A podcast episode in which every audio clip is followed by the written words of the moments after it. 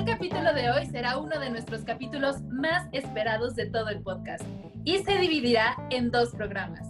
La parte 1, las teorías de Marvel, y la parte 2, las teorías de Pixar. No te despegues y escucha ambas partes.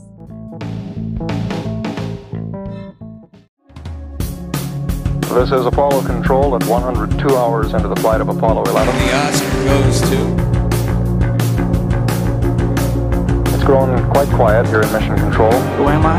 I'm Spider-Man. A few moments ago, Flight Director Gene Kranz uh, requested that everyone sit down, get prepared for events that are coming. And he closed with the remark, It's "Good me, luck to all of you." Mario.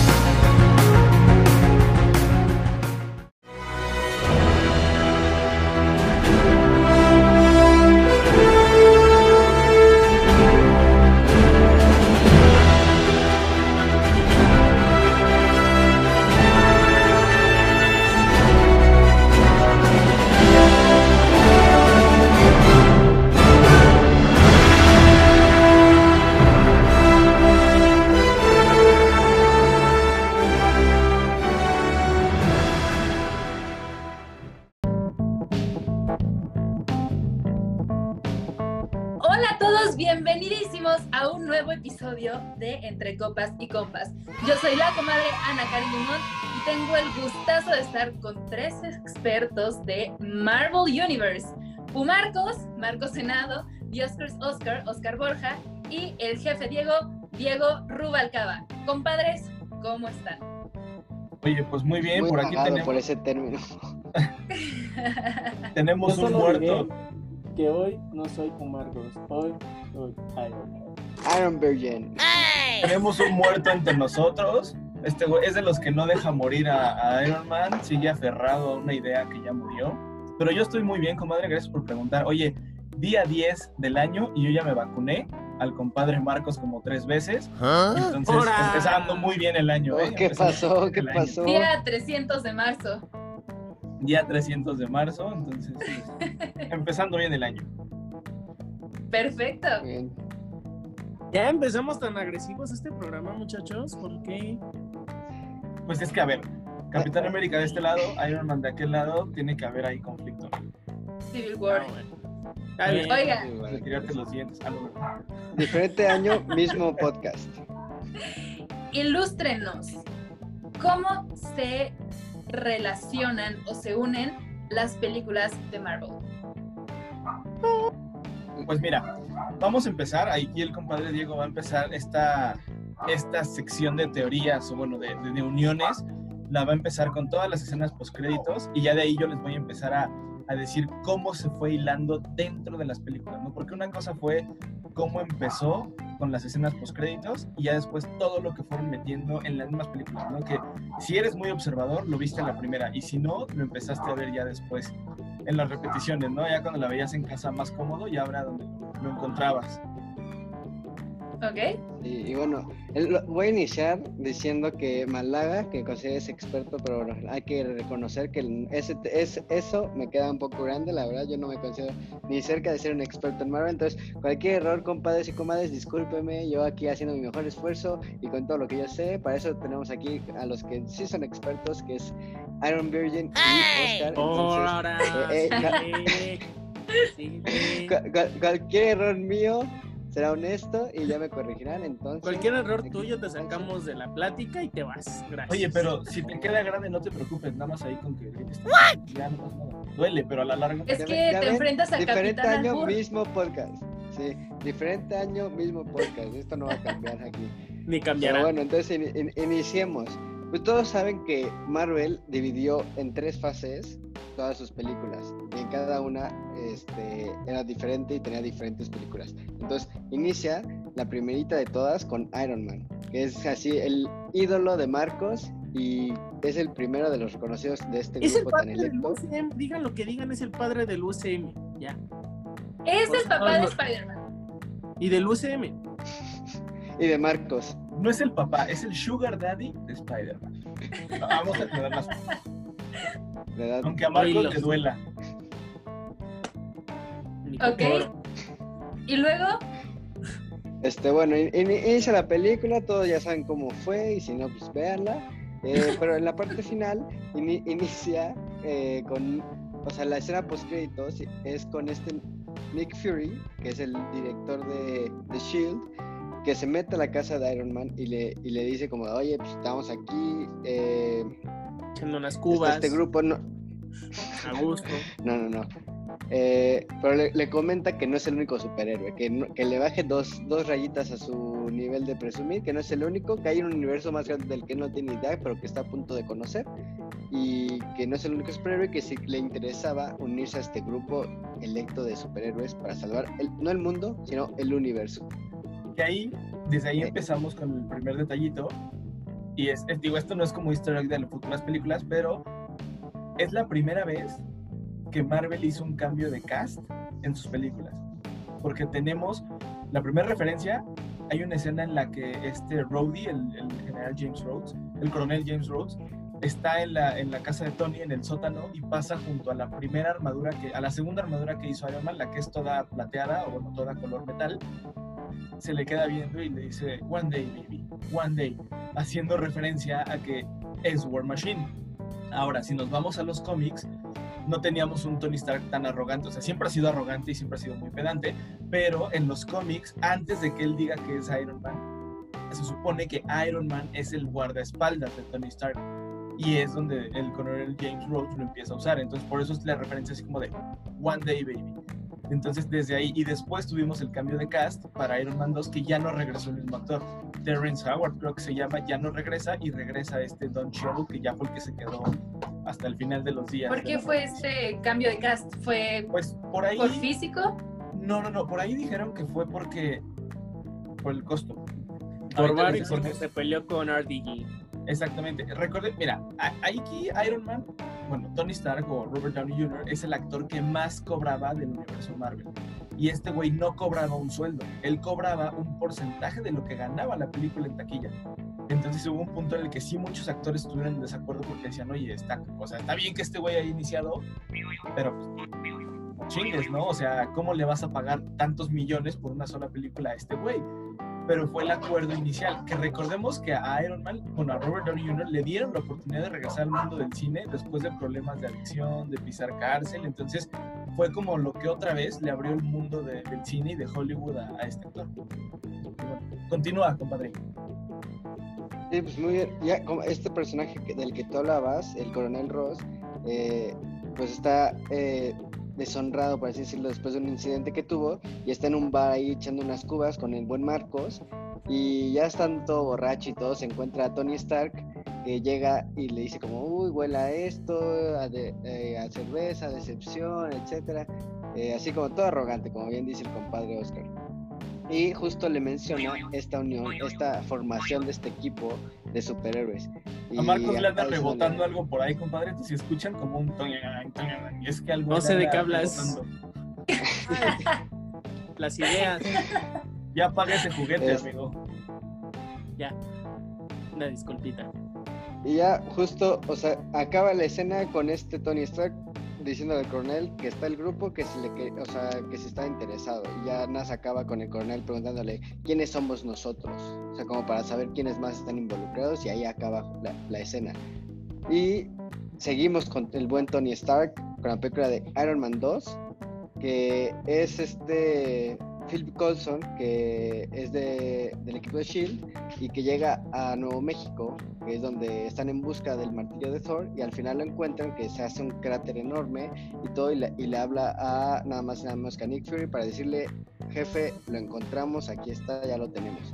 Eh, Que justo y ya, pues eso, eso obviamente es como el inicio de, o sea, es el anticipo de la película de Thor. Exacto, exacto, justo en Iron Man 2 y ya en Iron Man 2 es cuando más easter eggs empezaron a meter. ¿Por qué? Porque yo creo que dijeron, esta madre sí va a funcionar, esto nos va a dar para tragar. Yo creo que nunca pensaron que fueran tantos años, pero por lo menos hasta Avengers ya lo tenían pensado. Entonces es la primera vez. Hay una escena que tenemos cuando Tony Stark está creando el nuevo elemento, que este justamente Phil Coulson saca como un prototipo de un escudo del Capitán América. que es como entre plástico, así como algo medio raro, y le dice, ah, sí, sí, sí, justo lo que necesitaba, y lo usa como base, ¿no? Desde ahí vemos Como un, como un nivelador. Desde ahí vemos la arrogancia de este tipo barato para usar cosas de algo tan, tan prestigio. No, no es cierto. Y después vemos otro easter egg el patriota. cuando este cuando cuando le dice Nick Fury a Tony Stark que le dice Iron Man sí, Tony Stark no, que el güey se queda así como, o sea, ¿cómo? ¿Me aceptas pero no me aceptas? En esa escena, y a mí me costó, la- lo, lo vi la primera vez que fui al cine una parte, y ya después cuando la volví a ver ya encontré más cosas, pero hay un mapa que está justo atrás de Nick Fury y se ve Rusia, o bueno, el norte de Europa, se ve... Noruega. Nor- Ajá, bueno, es que es como Rusia, Europa, o sea, se ve como toda la parte norte de, de- de Europa, eh, se, ve, se ve África, se ve Sudamérica y se ve Atlantis. Y esto hace referencia a personajes como África, Wakanda, que es la primer referencia sin decir el nombre, pero es como el primer guiño que nos dan de Black Panther. Sudamérica, porque es en donde se supone que se queda Bruce Banner. El norte de Europa y es una teoría que ahí dicen muchos que podría haber sido una referencia a los X-Men por Colossus o en donde quedó la nave de Capitán América, porque si recordamos en Capitán América se entierra la nave en el hielo y queda se supone que en una parte entre, entre lo que es Europa y Estados Unidos, ¿no? como en esa zona de, de la Antártida o una, una zona rara ahí. Y Atlantis obviamente hace referencia. Ajá, este güey está con su clase de geografía. Es una, es, este, eh, en la parte de Atlantis hace referencia a Namor, que es el, justamente el rey de Atlantis, que después, muchos años después, vamos a encontrar otra referencia a este personaje, que por ahí dicen que puede ser el villano de Black Panther 3. Sí, mira, sí, la siguiente película de esta fa- de toda la fase 1 es la misma película de Thor. O sea, vamos viendo cómo Marvel lo hace muy bien y va sacando como las películas en orden, de que no es como que todas las sal. Ahí nos ayuda un poco. Y al final de esta película, Eric Selvin, que es este científico que trabaja con que al final se reúne con Thor y todo, ya, ya verán la película, no quiero hacer spoilers a los que no lo han visto. Bueno, bueno, pero si no han visto por la mí. de Thor, el- ya están Eh, o Thor sea, ya sé que ya. todo, ya, viven en una Ya sé que piedra. aparte todo este capítulo va a ser de spoilers, ya lo sé además, pero pues bueno, a tratar de limitarlo y hacerlo un poco más pequeño. Pero bueno, sí, o sea, tienen razón, o sea, ya todos spoilers, entonces bueno, ya lo diré. Eh, pero bueno, entonces este científico es recibido por Nick Fury a un lugar donde le muestra el te- Tesseracto que Shield busca aprovechar como este beneficio y todo. Y Fury le pide que dirija las investigaciones porque este Eric lo había hecho todo muy bien, este, había tenido buenos avances, todo. Y, pero lo que Nick Fury no sabe es que este científico está bajo el control de Loki. Entonces al final lo acepta y bueno, obviamente Shield y Nick Fury no tienen idea de que al final le están dando como poder o ventaja a un enemigo que al final se puede poner todas las cosas este, peor o como no se lo esperaban. Es correcto. Y en Thor tenemos la primera aparición de Clint Barton o de Hawkeye, ¿no? Y esto se da justo cuando eh, Thor quiere recuperar a Mjolnir, Miau Miau Miau, Miau Miau, quiere este, Mjolnir, lo quiere recuperar la primera vez que le dice a, a, a esta Jane Foster que le dice, quédate aquí y si empieza a llover no te preocupes. No así el güey todo acá súper en modo súper chingón y al final pues todos recordamos que termina en un fiasco, ¿no? Que fue una escena, por ahí dicen que fue una escena para las la- el público femenino muy muy sensual, que dicen ver a Thor todo lleno de lodo, peleando así, dicen, muchas mujeres dijeron, es que eso fue lo mejor, ¿no? Pero justamente ahí vemos que eh, Phil me Coulson le- aventar una ñanada, pero me la aguanté. vemos, un- vemos justo que Phil Coulson le, le habla a un, a un personaje y le dice, eh, necesito ojos en el cielo. Y vemos que están tres rifles y un arco. Y agarra el arco este güey y se mete a una como canastita y está justo desde arriba, ¿no? Que le, ya llega un punto en el que le dice, eh, ¿qué, qué, cuál es la orden que sigo, no? Ya me estoy empezando a encariñar con él. Y le dice, no, no, no, stand down, ¿no? Quiero ver qué hace. Es, pero es la primera aparición que tenemos de, de Hawkeye en el MCU. Que de por sí es un personaje bastante subestimado, es un gran personaje, tiene unas habilidades increíbles y lo subestiman muchísimo. Yo siento que ya le toca, porque a mí me gusta mucho ese personaje. ya viene, ya viene su serie. Y de hecho, es lo, justo ahora ya lo que acabas de decir, es el primer personaje de todas las películas del mundo que tiene un arco y flechas al que se le acaban las flechas, maldita sea. Y es algo bueno. Porque en Claro. Avengers lo vemos, en Avengers de repente vemos que el güey es así como de, changos, ya no tengo. Y en cambio en El Señor de los Anillos, en todas las películas que me quieras mencionar donde hay un personaje con flechas, y de la Edad. Media A ver, es, ilimitadas. es que los elfos, los elfos, tranquilo, tienen flechas ilimitadas. O sea, ¿qué te pasa? Y cabe mencionar que el personaje de Hawkeye es el Lucky Charm de los Vengadores. Tal cual. Es correcto. Bueno, siempre que está en todos lados. War, porque pues, ahí sí perdieron y se fueron a la cárcel, ¿no? Pero. No, pero no, eh, ahorita que lleguemos a Civil War lo callo este güey. Pero bueno, síguele, compadre, síguele, síguele. Oílo, oílo, Si no, nos oílo, vamos que a aventar la mechita y prendida. Este, bueno, pues la, la- la última película de la fase 1 que es de, un, o sea, de un personaje en específico, porque son seis películas en la fase 1, cinco de personaje y una es la de The Avengers, la primerita. La última de un personaje específico es el de America's Ass, Capitán América, The First Avenger. Ahí tenemos, para los que no lo están eh, viendo, cada, la comadre tiene de fondo a la Capitana Marvel. Soy la comadre El compadre Oscar está dándole unos besitos en los labios al Capitán América. Ya está tatuado. Marcos al inicio. Marcos al inicio tenía su, su careta de, y su guante, bueno, la, la máscara de Iron Man y su ¿Careta guante- porque de pandemia o qué? Bueno, puede ser, ¿no? También hay que proteger, también los superhéroes se tienen que proteger. Y yo Correcto. tengo atrás de mí unas lanzas de, de Wakanda Forever, entonces ahí con- cuidadito con nosotros, Panther. Sí, ahí yo estoy invitado especial del rey, entonces conmigo han de- ah, deben de tener cuidado, ¿eh? Aquí tengo material de Wakanda.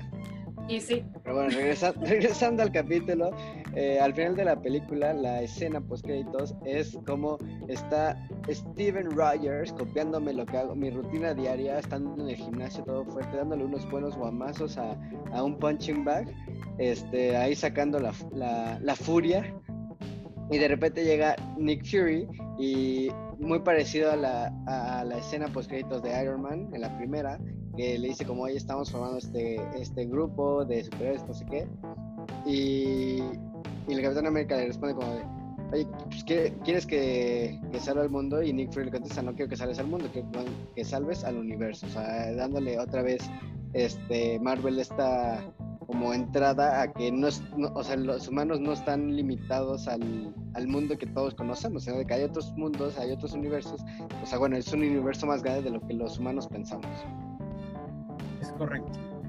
Digo, en esta no hay tantas referencias a otras películas. Recordemos que fue la primera, entonces no metieron como tantos easter eggs.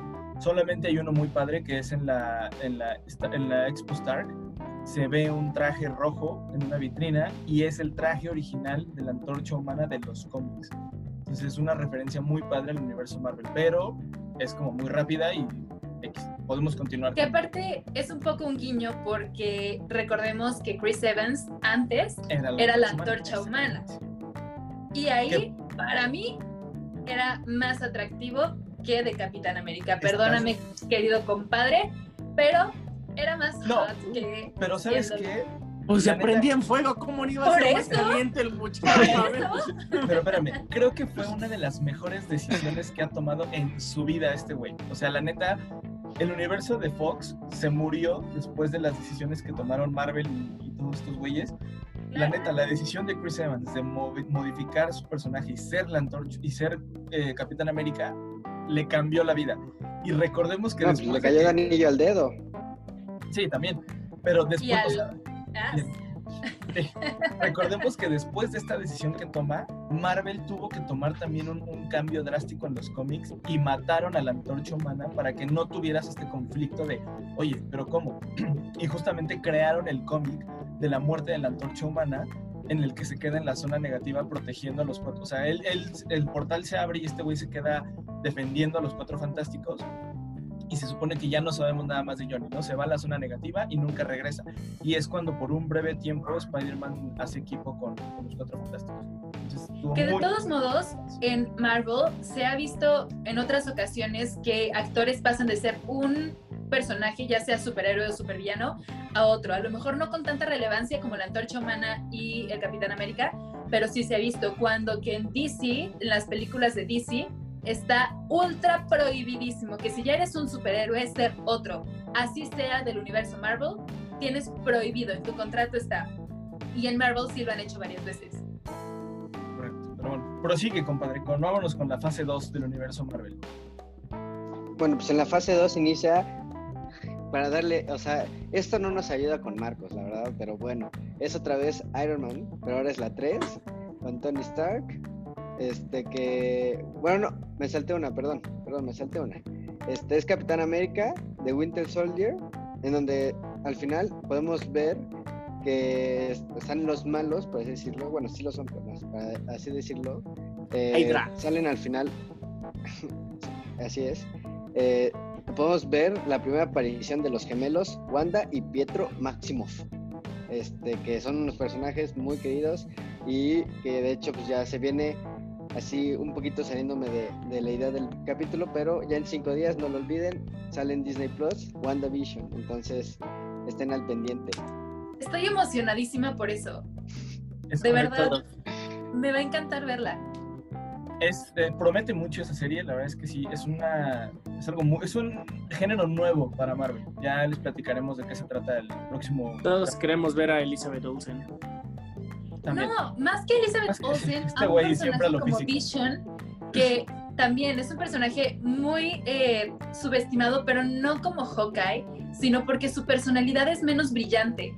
Y esto tiene que ver ya en algún, no sé si ya lo dije en algún capítulo o si no, algún día haré un capítulo definiendo las personalidades de los personajes de Marvel, que es un tipo de personalidad psicológico, de acuerdo con el enneagrama, saliéndonos un poquito del universo ficticio, esto es un estudio real.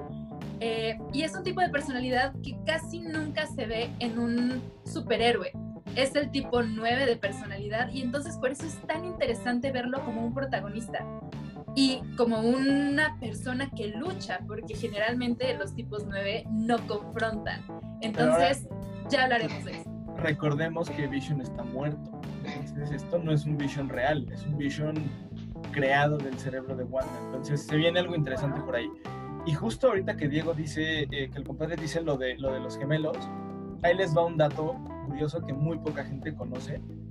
Y, y es un dato que Marvel no puede usarla. Bueno, ahorita yo creo que ya, porque ya compraron Fox, pero antes no podían usar la palabra mutante en ninguna de sus películas. Lo tenían prohibidísimo. O sea, no podían mencionar mutantes, ni X-Men, ni hacer ninguna referencia a, lo- O sea, podían salir escenas, o sea, al fondo, al- algo relacionado a, pero no podían usar estas palabras porque pertenecían a la Fox. Y la Fox no podía usar la palabra vengador, vengadores, vengar, no podían usar estos términos. Estaban prohibidísimos para estas dos, est- estos dos estudios de, de películas y por eso, si se fijan, los, los hermanos Maximoff no son mutantes, son los enhanced o los mejorados. Mejorados. Entonces es por eso que, que te lo tenemos en este término. Pero recordemos que si nos vamos a, a los cómics estrictamente, Wanda y Pietro es el- son los hijos de Magneto. Entonces ahí lo tuvieron que, tuvieron que hacerlo muy bien para poder romper con este, este esquema, porque también eh, eh, X-Men jugó medio choco por ahí, Fox, y metieron a su propio Quicksilver. Entonces por ahí tenemos, tenemos como este- este- esta pelea que se empezó a dar, que a mí en lo personal yo hubiera preferido quedarme con, con Aaron Taylor Johnson como Quicksilver y no con este Peter Evans, creo que es este chavo, el que la verdad que lo hizo muy bien, pero a mí me gustaba más la personalidad de, de Aaron Taylor Johnson. Y de hecho fue como el debate, ¿no? Fue, fue como el volado que se aventaron, que dijeron, a ver, ¿tú con quién te quieres quedar? Yo me quiero quedar con este. A ver, ¿cómo le hacemos, no? Nos tenemos, cada quien se tiene que dividir un personaje y no podemos tenerlos a los dos en una franquicia. Entonces Marvel decidió quedarse con Wanda, que para mí fue una de las mejores decisiones, y Fox se queda con Quicksilver, que también lo hizo bien, pero eh, por ahí murió muy rápido el, el universo de los X-Men. Menos de dos horas. Oye, oye, pero, este Marvel o Disney aplicó la de Bruce Wayne, ¿no? De que tiene problemas con algo. Ah, ¿qué haces? Pues, lo compro. O sea, este banco me quiere quitar mi casa, pues compro el banco. es correcto. Cosas así. Mira, yéndonos O sea, estrictamente a dinero. Marvel, aplicó la de Roque. Preguntó por el arma. No. ¿Cuánto por el brazo? No. Será. Sí. Exacto. Sí, o sea, lo que es tener poder y dinero, ¿no? Ay, me estás dando problemas, pues te compro y te callas, ¿no? O sea, no, no tienes opción. Te voy a- aplicó la- también la del padrino. Te voy a hacer una oferta que no me vas a poder rechazar. o sea, así de fácil. Es correcto. Pero, Pero bueno, bueno, nos ya, vamos regresando. entonces con Thor Ragnarok, Con la- Ujú. Bueno, ¿sí, ¿no? sí. No, bueno, so- yo, yo, yo iba a ir con la de The Avengers todavía. Este, todavía- la- Con que es donde Thor que, que decide eh, irse por las gemas él solo, porque todos los que manda le terminan fallando entonces, cu- cuando agarra el, el guante, el guante de las gemas. No, compadre, es que ahí ya- es que aquí el compadre ya se hizo bolas. El que Ya se, dice le cruzaron los cables. Ajá, el que dice, el que, Ah, el que el compadre quiso decir es Thanos, Thor es el del martillo, Thanos es el monstruo verde, digo morado. Thanos, sí. Sí, sí, sí. Entonces, bueno, re- repito, cu- donde Thanos decide irse por las gemas personalmente, porque todos los que mandaba por las gemas le terminaban fallando de una u otra manera, entonces dijo, sí, o sea, aplicó la del refrán, si quieres algo bien, hazlo tú mejor, o sea, no se lo pidas a nadie más, ve tú y lo, y lo haces. Entonces, de que nada más pasa la escena, en donde él agarra el guante y dice al fin, y ya, pues, obviamente ya sabemos todo lo que pasó. Eh, y la siguiente es una película que tiene no uno, sino dos anticipos de dos películas, que es la de Ant-Man, al final tiene una escena post créditos que es donde eh, da un, o sea, este anticipo a Ant-Man and the Wasp, y la otra escena es, don- es el anticipo a, a la película de Capitán América y Civil War. Entonces, con, con esa película acaba la fase 2 de, las, de, de Marvel. Ok. Y de ahí De ahí, bueno, nos de ahí es que, Es que parece que el compadre Espérame, de es Dios que- quería decir algo. sí, es que ahí el compadre se, se brincó una película, digo, no tiene referencia a otras películas de Marvel, las escenas post créditos, pero tenemos Guardianes de la Galaxia y es la primera vez también que vemos una referencia a, a las gemas del infinito. ¿Por qué? Porque cuando Star-Lord está en Morag, que va a recogerle el orbe, eh, en los como murales de atrás, de donde está el templo este donde está, se ve justamente las seis gemas y las seis personas o los seis seres que las controlaron por primera vez. Entonces es la primera referencia y también hace, Star-Lord se la pasa haciendo referencias a, la cultura de los, de los 80s y de los 70s, ¿no? Porque le dice, por ahí mete a las tortugas ninja y por ahí mete varias, varias cosas, ¿no? Pero lo importante es como esta referencia y sale también Howard the Duck, que es este personaje que también tuvo su película por ahí de los años 80, creo, que fue, era como una película medio rara, pero era, era buena. Tenemos también, eh, cuando llegan con el coleccionista, con Tanir Tiban, cuando van entrando, tenemos a, en- entre las colecciones de este güey, tenemos a Beta Ray Bill, que es este como Thor de otro universo, que es el que tiene como cara de lobo y... Sí, es un Thor como con cara de lobo. Lo vemos este, acostado así en, en una caja. Vemos a uno de los elfos de, de Thor Dark World, que también lo, lo tiene ahí este Tanlir Tiban. Y vemos un personaje que a mí me encanta, que es esta Laika, que es la primera perrita que fue al espacio, que todo el mundo había dicho que se había muerto y pues no. Al parecer la tenía el coleccionista entre sus cosas y al final después de que explotan toda la casa del coleccionista la vemos en la escena post créditos lamiéndole la cara a, a- al coleccionista y Howard the Duck le dice, ah, qué asco, ¿cómo dejas que te haga eso? Es asqueroso. Entonces, bueno, son como las referencias, ¿no? Pero la verdad es que está muy padre ese, ese tipo de, de- de- de referencias a otros personajes de- del universo de Marvel. Entonces, ahora sí, ya puedes... bueno, para iniciando con la fase 3 y última hasta el momento, este, la- es la, o sea, otra película que tiene dos anticipos. Es la de, la de Civil War, que tiene un anticipo a Black Panther y la Pero espérame, ya te de brincaste la de Age of Ultron. No, sí la dijo. Bueno, no. of Ultron no. No, Bueno, no, dijo las escenas post créditos, Sí. que fue la de Thanos con lo que va a recoger el guante. Sí. No, Es no, que no, no. recordemos la premisa. Diego solamente está diciendo escenas Escenas postcréditos, no está hablando de la cronología de las películas, sino de Exacto. escenas postcréditos que nos van dando anticipos. Pero a ver, es que ahí ya, ya caímos en un, un error tiempo, en un error de tiempo. La, la Espacio. de, la de ajá, tiempo espacio. La de Thanos, que dice fine, I'll do it myself, que agarra el guante, es al final de Avengers 1. No, Eh, en sí, Avengers sí. 1 nada más sale Thanos así, que sale de perfil, que le dice su achichincle, le dice, señor, los humanos no son tan débiles como pensábamos. Y nada más ah, se ve sí, la... sí, sí. Pero la, pero la de Ah. Ultron, pero, pero la de Ultron no sale esa escena. No es Sí, la, de, la del guante, la no, primera. es en otra. No. Según yo. ¿Cuánto es- quieres perder? sí. Bueno, ok. ¿Cuánto quieres ¿Cuánto perder? quieres perder? Ah, Yo le entro. pues. Entonces, espérame. ah, Ok, pero bueno, pues, ¿La entonces- cabellera o qué? ¿La cabellera o qué? Loco. Si te brincaste la de, la de, o sea, es bueno, si, si ya pasamos la de Ultron, entonces vamos con, Es que eh, ya sé, bueno, es que hicieron un desmadre aquí, pero bueno, ok, va. Sigue entonces. Hicieron. Ay. Sí. Hicieron, no sabe que el que se equivocó fue, fue Oscar y él dice Es que no mencionas- Sí, sí, sí. Porque es que en la, de, en la de Ultron es cuando también escuchamos por primera vez Wakanda. Ya físicamente vemos un Wakanda y ya, ya, ya hablan más de Wakanda. Por eso. Ah, sí, pero se ve un Wakanda de la ciudad fuera de la selva. Un Wakanda no, más no, no, no, pero se ve, o sea, pero se ve, ya se ve a este, a The Claw, a este, ¿cómo se llama este? Ulises Claw vendiendo el vibranio. Ajá, pero se ve en, Wakanda y se ve cuando tiene el que le dice La este marca. Thor, esa es una ajá, que Bruce Banner hace referencia al lenguaje como Wakanadian. Y dice, no, no, no. Wakanda. Es como la primera referencia, pero me, me la brinqué porque justo pensé que el compadre se había ahí brincado Ultron. pero Ya, muy bien, prosiga. Siempre andas en la lela. Es que estoy escuchando lo que. Es que como se tarda seis horas en decir una película, pues estoy pensando en cuál no, pero ya. Prosigamos, prosigamos. Este, bueno, como dije, entonces en Civil War hay dos: anticipo de Black Panther y el anticipo de Spider-Man Homecom- Homecoming. ¿Estamos bien, compadre Oscar? Es correcto. ¿Está de acuerdo? ¿Puedo continuar? ¿Sí, sí, sí se vale no se Les vale? doy permiso, les doy permiso. Gracias. ¿Lo hice bien? Bueno, eh, otra película en la fase 3 donde tenemos un anticipo es en la de Doctor Strange, donde es, es- o sea, es un anticipo a Thor Rag- Rag- Ragnarok. Rag- Ragnarok, eh, que esa escena la verdad a mí me da mucha risa porque es Thor hablando con Doctor Strange, diciéndole, o sea, Doctor Strange le pregunta a Thor de que por qué trajo a Loki a Nueva York y todo, eh, problemas familiares, que no sé qué, y Doctor Strange le pregunta que qué quiere tomar, y Thor le dice, sea, yo no tomo té porque le puso, eh, Doctor Strange con sus poderes le dio, le puso un té en la mano a Thor, y Thor así como de, pues, ¿qué es esto, no? Qué asco tomar yo té, yo no tomo té, bueno, ok, ¿qué tomas? lo que sea menos té. Ya le pone una ¿Qué cerveza. tomas? Y, y Thor, está- y Thor estaba como, sí, ¿qué, ¿qué onda con esto? ¿No es magia o qué? Y, y ya se la toma de un trago y, y se- le da como un refill Doctor Strange. Entonces, a mí me dio mucha risa esa escena. Esa es la cerveza soñada de todo hombre. Ideal.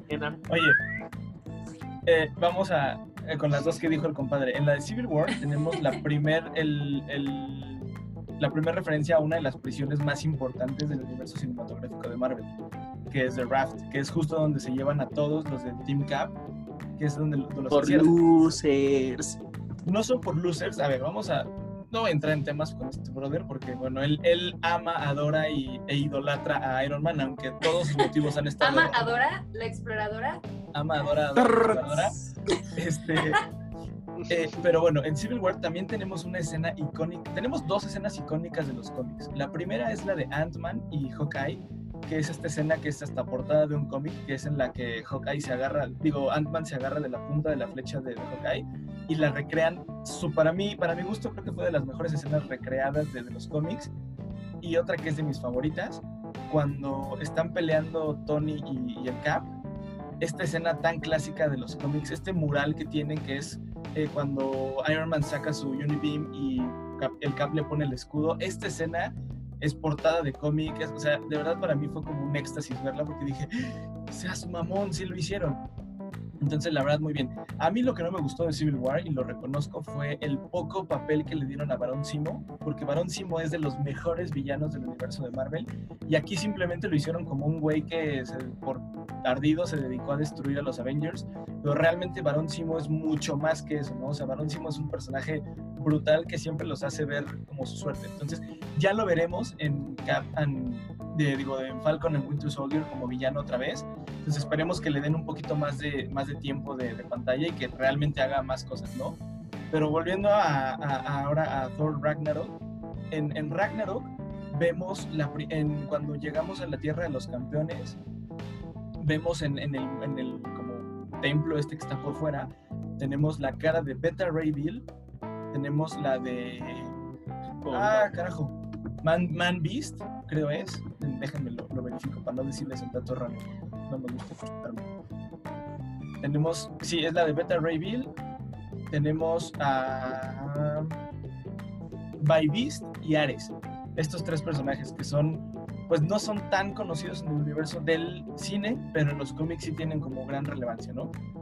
Y eh, ya para terminar con la de Thor Ragnarok, es la primera vez que vemos a Thor sin su martillo.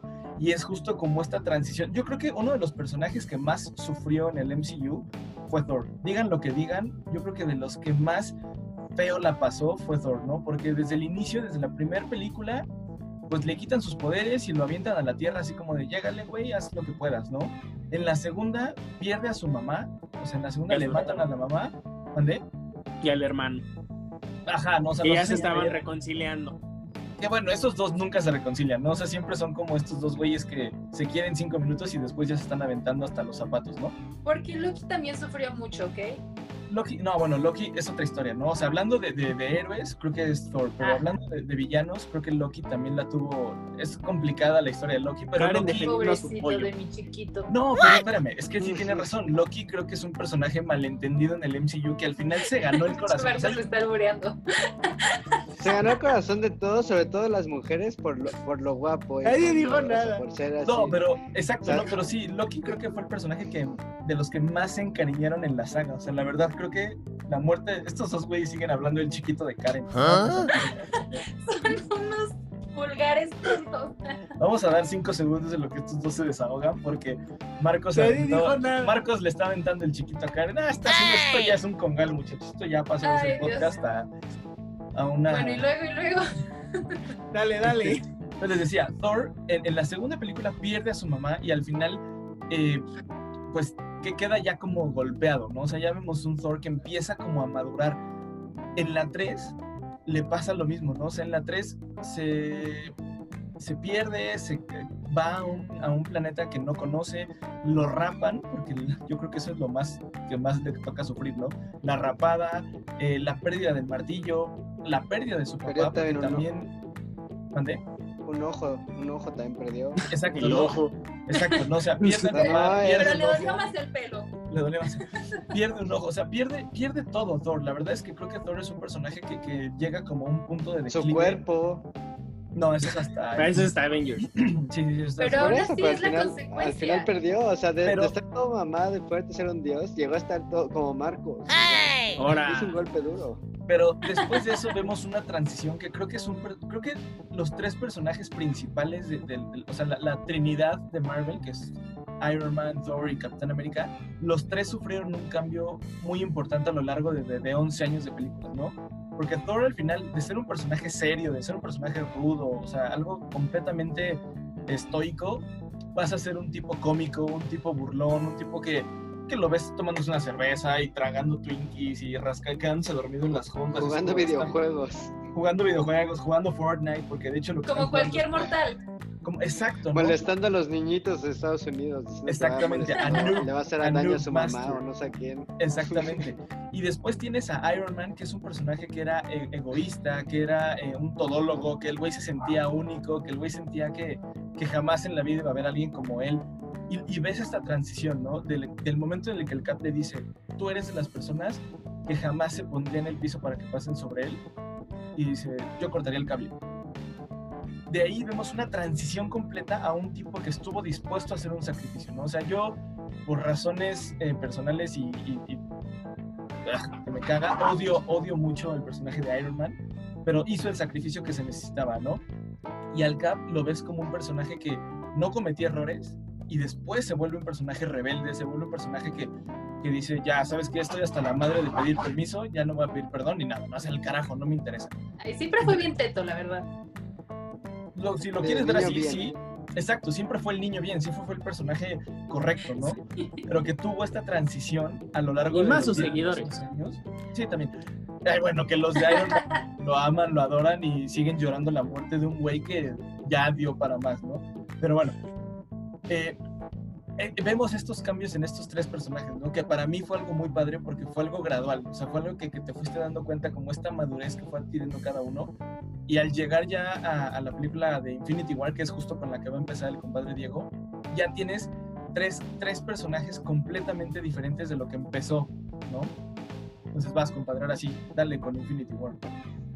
Bueno, en esta película, la, la escena final, todos recordarán que es una escena donde de repente, así de la nada, empezó a ver como un apocalipsis, todo el mundo empezaba a, a correr, etcétera, nadie sabía qué pasaba, y de repente está Nick Fury este, manejando con una, de, una del equipo de Shield, María Hill. eh, Maria Hill. María Hill, se me fue su nombre, gracias, Kobe Smulders, que Este, Chulada de mujer. Chulada, chulada. Pero bueno, está, eh, está, están ellos dos en el coche y de repente todo lo que les dije, este apocalipsis, todos corrían, ellos dos no sabían qué pasaba, que de la nada se baja del coche y ven que la gente empieza a desaparecer.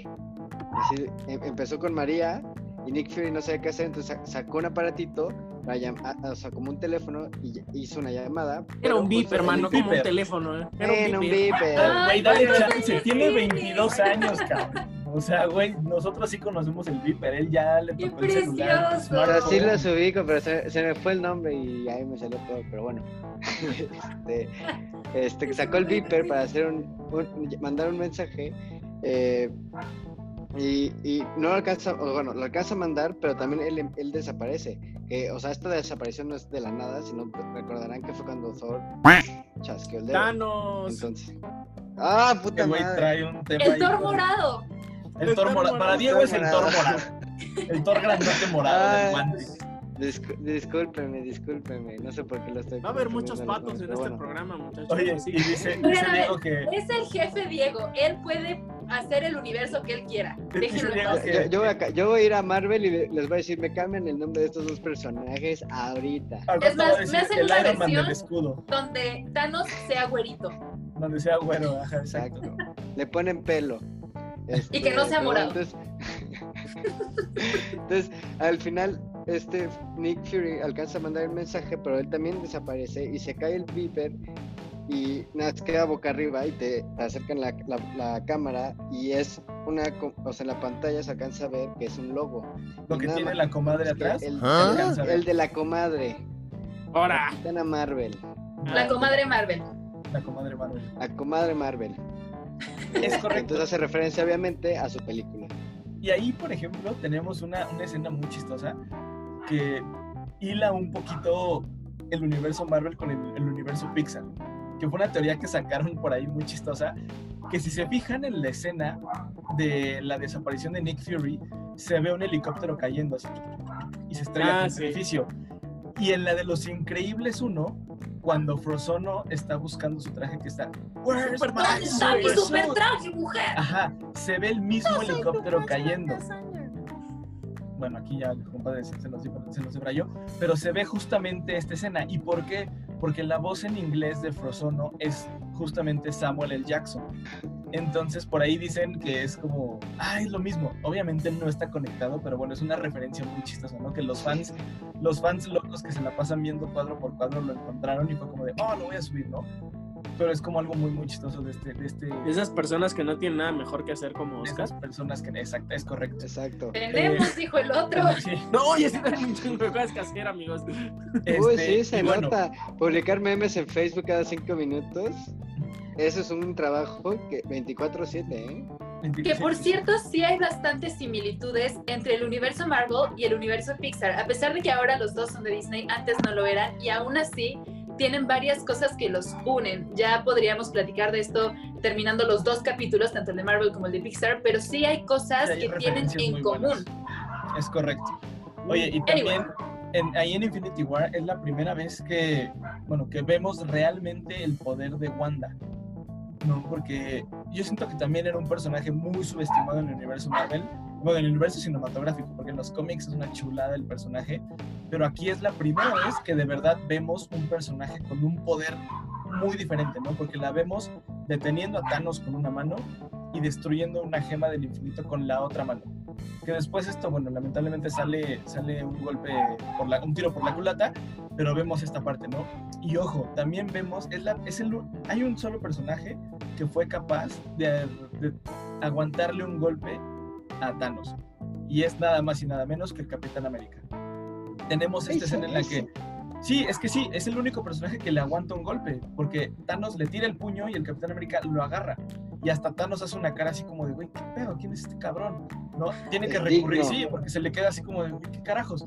Y había una teoría que decían los fans, previo al estreno de Infinity War, que decían que posiblemente el Capitán América estaba bajo la influencia de la gema, de, de la gema que estaba en, en Wakanda. Había una teoría de que una gema estaba en Wakanda, cosa que fue falso solo era Vision, pero decían que la gema del alma era la que estaba en Wakanda y que posiblemente el Capitán América estaba bajo la influencia de esta gema y por eso era capaz de tener el puño de, de Thanos, pero realmente... Porque esa teoría se basa a raíz del trailer. Porque en el Ajá, trailer vemos, porque le suelta el golpe y en el trailer Thanos no trae ninguna no gema. trae, ningún- no trae y ya en la película vemos que trae las cinco primeras. Es correcto. En el tráiler también vemos que Hulk está en la batalla de Wakanda, cosa que fue falso. Nunca vimos a un Hulk en la batalla de Wakanda. Siempre estuvo dentro del Hulkbuster.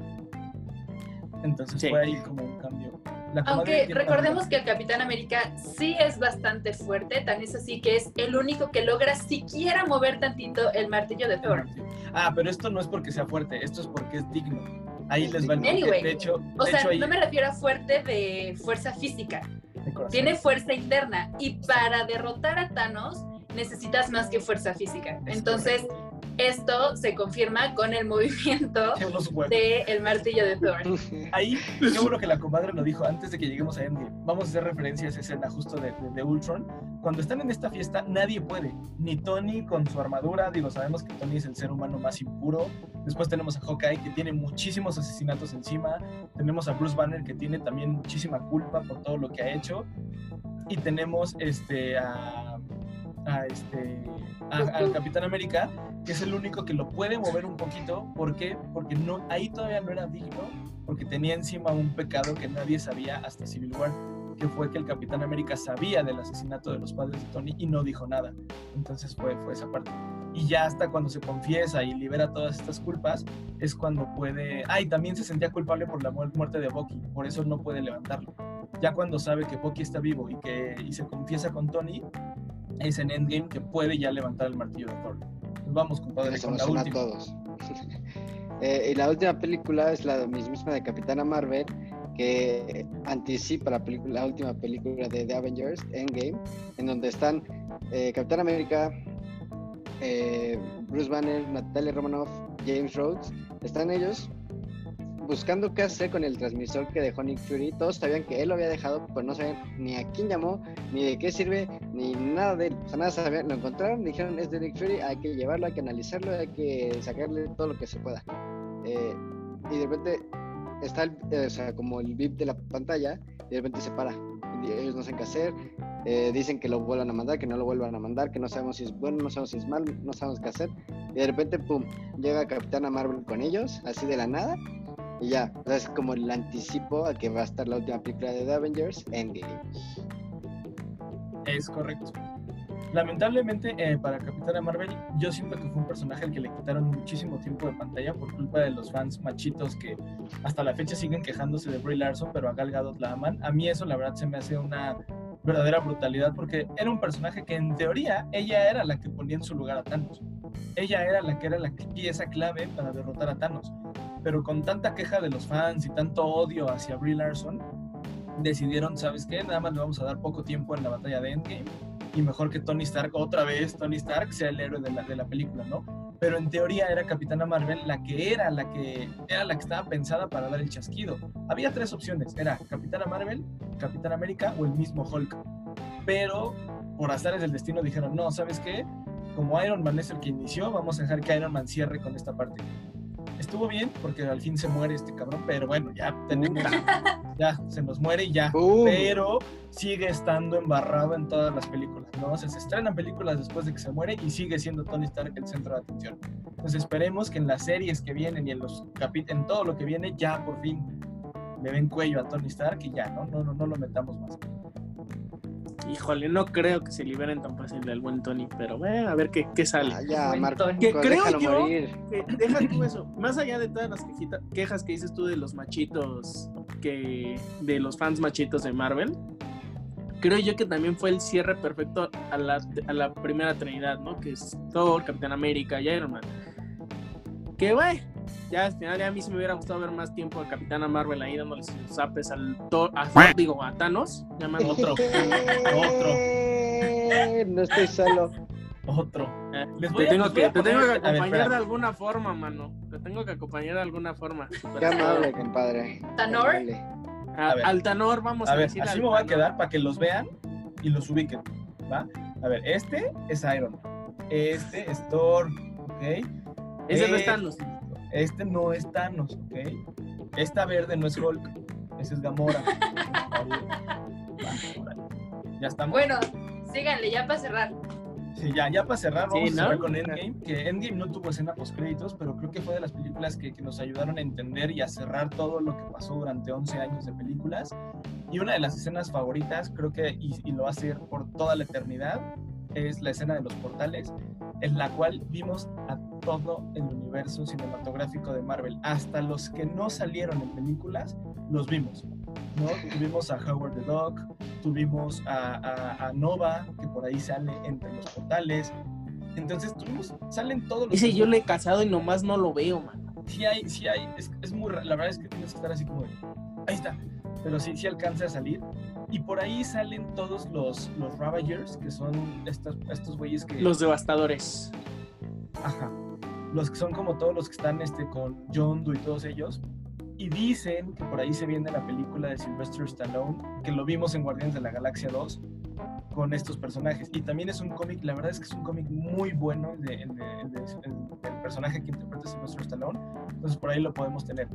Y ya para cerrar con el universo cinematográfico de Marvel, se viene WandaVision, se viene este, Black Widow, WandaVision, Spider-Man 3, se viene muchísimo nuevo para el universo de Marvel. Yo creo que ya Marvel se dio cuenta, ya vieron la fórmula y se dieron cuenta que no es, no es rentable otra vez tener a, a Tony Stark como centro de atención en, en el universo Marvel y ya lo están haciendo bien. Ya por fin están quitando también. Yo siento que Tom Holland no funcionó como Spider-Man. A mí es un, es un Spider-Man que no me gusta en lo personal. ¿Por qué? Porque lo ves en una película peleando en el espacio, haciendo maravillas, y después lo ves llorando, diciendo, "Ay, no sé qué hacer, voy a renunciar, ah, soy malo. O sea, dices, a ver, brother, ¿qué pedo, no? Y luego lo ves otra vez ya tomando valor, tomando bien las riendas de lo que es el Spider-Man que conocemos, y por otro lado lo ves, es que estoy enamorado, no sé qué voy a hacer, y me enfoco más en MJ. Güey, brother, ya, no mames. Lo No, mejor es que es Ipizapo, entonces es que todo adolescente te ha dado. un adolescente. Entonces, Soy tenemos- Spider-Man. Sí, soy Spider-Man. Tenemos esta versión de Spider-Man que yo creo que ya vieron que no les está funcionando y por algo en Spider-Man 3, va- 3 vamos a tener a Tobey Maguire, a Andrew Garfield, a Emma Stone. Entonces yo creo que Marvel dijo, sabes que este güey neta no nos está dando lo que necesitamos, hay que, met- hay que darle un empujón. Y yo creo que Spider-Man 3 va a ser la próxima Avengers, ¿eh? lo dijimos aquí. Y más porque todo empieza el próximo viernes con WandaVision. WandaVision va a ser la que nos conecte con Doctor Strange Multiverse of Madness y con Spider-Man 3. Que por ahí yo creo, yo la teoría que yo tengo ya lo habíamos dicho, siento que se viene un House of M. The House of M es un cómic en el que Wanda Maximoff en su cerebro crea todo un universo paralelo a lo que están viviendo. Entonces, de verdad, no saben. Si, si están creando eso en Marvel, espero que sí, se viene algo mucho mejor que la Guerra del Infinito. Entonces, pues, muchachos, llegamos al final de 11 años de películas. Nos extendimos porque, bueno, son 11 años, son muchísimas escenas postcréditos, hay muchas que no dijimos y hay muchas referencias que también ya no nos dio tiempo de decir porque si no, bueno, esto dura como 5 horas, entonces si les gustan este tipo de programas avísenos porque de la verdad es que hay mucho material de donde cortar y podemos seguir sacando teorías, bueno, largo. Para una conversación si alguien quiere. ahí, ahí les dejamos a Marcos y a Oscar, que son los expertos. Y a la comadre y yo nos juntaríamos más para escuchar el chisme. A Así Karen es. ni le gusta. Oigan, tampoco se despeguen porque la parte 2 de este capítulo vienen nuevas teorías, pero ahora de Pixar. Entonces, nos despedimos por ahora, pero no se pueden perder nuestro siguiente capítulo porque tenemos la teoría de Pixar y cómo encaja Soul, la última película de esta compañía, en este universo. Yo soy Ana Karen Gumont, la comadre me encuentran como Ana Karen Gumont en Instagram, a Marcos lo encuentran como Marcos Azul y Oro, a Diego como Diego Rubalor y a Oscar como The Wine Guru. No olviden seguirnos en arroba entre copas y compas y nos escuchamos en el próximo capítulo. Bye. Adiós. ¡Vámonos!